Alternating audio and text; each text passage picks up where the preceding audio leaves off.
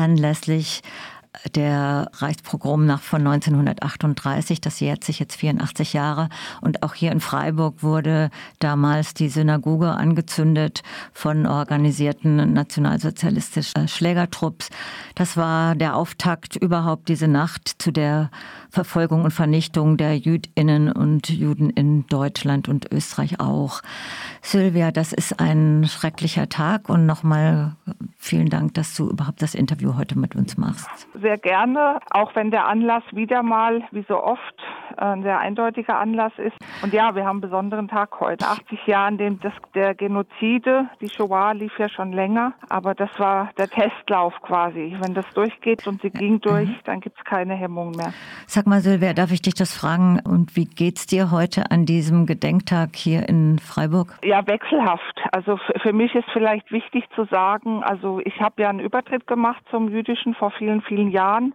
Eigentlich ist das so eine No-Go-Diskussion, weil vom halachischen, vom Religionsgesetz gibt es keinen Unterschied, ob Übertritt oder Geburt. Aber da wir halt eher zunehmend Leute haben, die den Eindruck erwecken, sie hätten eine Shoah-Geschichte oder die sich bei Demos irgendwelche Magen David anheften und sich als die Opfer fühlen. Also die Bilder sind uns allen bekannt und die gemachten Eindrücke auch. Da finde ich zumindest in Deutschland, vielleicht in Europa als Ort der Tatort und Deutschland als der Planungs- und Ausgangs- und Tatort mitunter wichtig zu benennen, dass es eben eine jüdische Geschichte gibt, äh, die Leute schon vor der, vor der Shoah hatten, schon viele Generationen und die natürlich durch diese ganze Hölle gegangen sind, sie manchmal überlebt haben, meistens nicht oder ob man eben später dazukommt und einfach eine ganz normale deutsche Familiengeschichte hat, mit der man sich dann natürlich auch befassen sollte. Und das macht einen Unterschied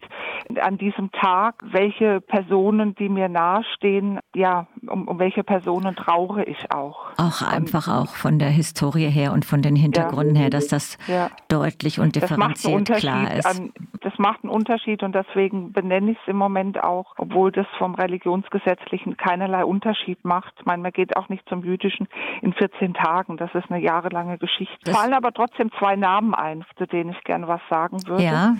Äh, nämlich Ernest, das ist das älteste Mitglied der liberalen jüdischen Gemeinde, der äh, überlebt hat, der mit vier Jahren sich in Gürs von seiner Mutter, der einzig noch verbliebenen Familie, trennen musste, um zu überleben und der viele, viele Jahrzehnte später wieder nach Freiburg kam, auch um wieder das Urspr die ursprüngliche Muttersprache zu lernen, um die Briefe seiner Mutter zu lesen. Oder Lene, das ist ein zweiter Name, die auch über Baden nach Gürs deportiert wurde, überlebt hat. Eigentlich ist sie aufgewachsen in, äh, in Hessen, äh, in Friedberg in Hessen und kam eben durch Umstände auch dann mit ihrer Familie in die Transporte hier nach Gürs. Und Lene war elf Jahre alt und sie konnten aus Gürs flüchten. Und der Preis, über die Pyrenäen zu kommen für ein elfjähriges Mädchen, war die Vergewaltigung durch einen Fluchthelfer. So, und dann in Spanien irgendwie zu überleben. Spanien war ja jetzt auch nicht. Auch dort gab es Lager, aus denen direkt deportiert wurde. Die beiden Namen fallen mir ein, weil es da auch sehr persönliche Geschichten sind. Sowas fällt mir heute zum Beispiel ein, ja. Mhm. Der Tag als Auftakt des Genozids und einige haben überlebt, wenige. Jetzt haben wir am Anfang gar nicht dich richtig vorgestellt. Das war eigentlich der Plan. Du sagst auch von dir selber, du bist Jüdin und du bist Aktivistin für Demokratie und Antisemitismus. Mhm. Mhm. Was zusammenhängt. Du bist ja schon seit vielen Jahrzehnten auch in, unterwegs und engagiert. Magst du da gerade noch was zu sagen? Ja, also klar, für mich hängt Demokratie und Antisemitismus natürlich zwingend zusammen. Die, das, die Höhe von Antisemitismus und es steigt halt gewaltig, ist quasi wie so ein Lackmustest, wie viel Demokratie ist da. Je mehr Antisemitismus durchgeht, desto weniger Demokratie und auch die Entwicklung ist uns ja bekannt. Also Freiburg als ein Hort äh, des Querdenker und angrenzender Milieus weit in das, in das liberal-progressive Lager hinein und Rechtspopulismus als wirklich gut ausgebaute Autobahn zu rechts. Das ist ja überall und das haben wir hier auch und auch das nimmt enorm zu. Wir haben einen Krieg, die Ukraine, die angegriffen wurde und wirklich vernichtet werden soll.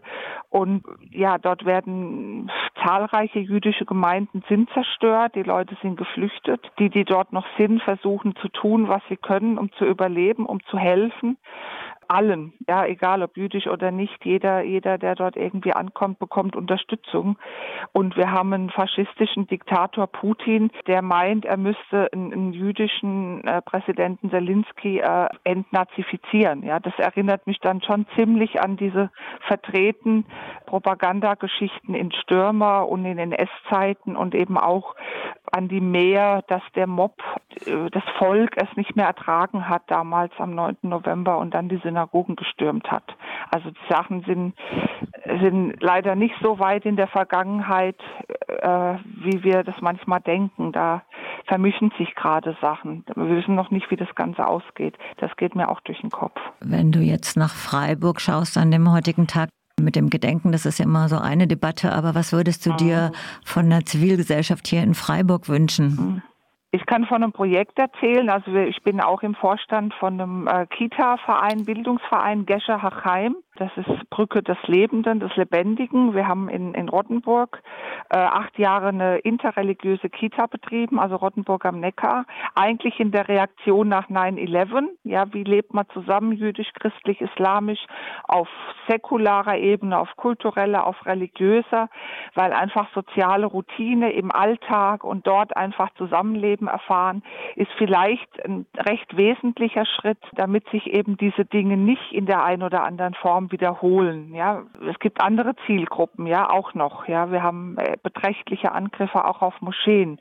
Das ist noch nicht so publik, also nicht nur auf Synagogen. Äh, und da sind wir gerade dran in Freiburg. Wir haben mal wieder Räume in Aussicht eben so ein Projekt auf, also so eine Kita aufzubauen und arbeiten aber außer der direkten Kita-Arbeit genau in dem Bereich präventiv.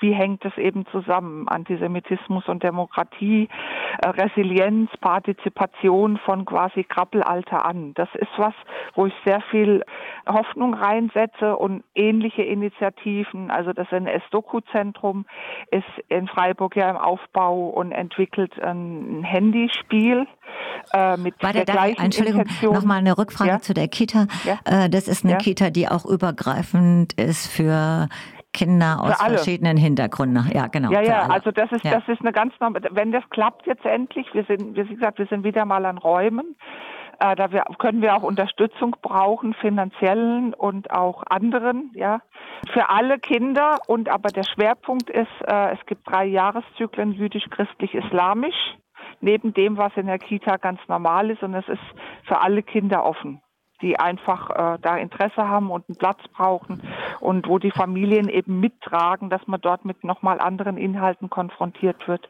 Und das Konzept ist, dass Kita. die dass die Kinder was unter, unterschiedliche Lebensrealitäten mitbekommen voneinander und damit ein ganz anderes ja. Miteinander entstehen kann. Na, und genau, du sagst auch, eine andere dass, Wahrnehmung. Ja, eine ja. andere Wahrnehmung, ein anderes Gefühl zu genau. Unterschiedlichkeiten und ja, genau. du knüpfst äh, Hoffnung dran oder ich finde, das klingt auch sehr hoffnungsvoll. Also das, ja. ja, das, das, weil, weil diese, also wenn man überlegt, wie war dieser achte, neunte, also wie war diese ganze Woche eigentlich, wie war die möglich vor 84 Jahren? Die war einfach möglich, weil sie möglich war. Also das war nicht, dass da irgend, auch wenn das organisiert wurde natürlich von SS und Ähnlichen, äh, sie war einfach möglich, weil die Leute es möglich gemacht haben. Also nehmen wir Freiburg. Freiburg, äh, ja, mit einer gewissen Bevölkerungszahl hätte sich da vielleicht, sagen wir mal, 30 Prozent einfach dagegen gestellt körperlich dagegen gestellt, es einfach verhindert, dann wäre es nicht möglich gewesen. Ja, wir hatten, wir haben jetzt um auf dieses Kita-Konzept zu kommen, wir haben ein ähnliches ethisches Konzept im Islam, im Jüdischen und im Christlichen. Ja, das ist war auch in der NS-Zeit da. Ja, also die die großen christlichen Kirchen hätten damals, ja, das da wurde ja auch schon, es wurde bedauert, da wurde sich entschuldigt, aber damals zum Beispiel auch die Möglichkeit gehabt, sich einfach entgegenzustellen, nicht mit Einzelnen, es war möglich, weil es die Leute haben geschehen lassen. Ja. Die Synagoge hätte nie, hätte nie ohne Konsequenzen abgebrannt werden können, wenn da eben einfach, wenn dem sich entgegengestellt worden wäre. Und das ist was, wo ich denke, heute, heute ist die Aufgabe, dass genau das passiert, dass es schlichtweg nicht möglich gemacht wird, der durch Menschen nicht Einzelne, durch Menschen, die das verhindern, wenn wieder, was ja schon läuft. Wir haben zahlreiche Morde, wir haben Anschläge, wir haben, es ist ja nicht vorbei.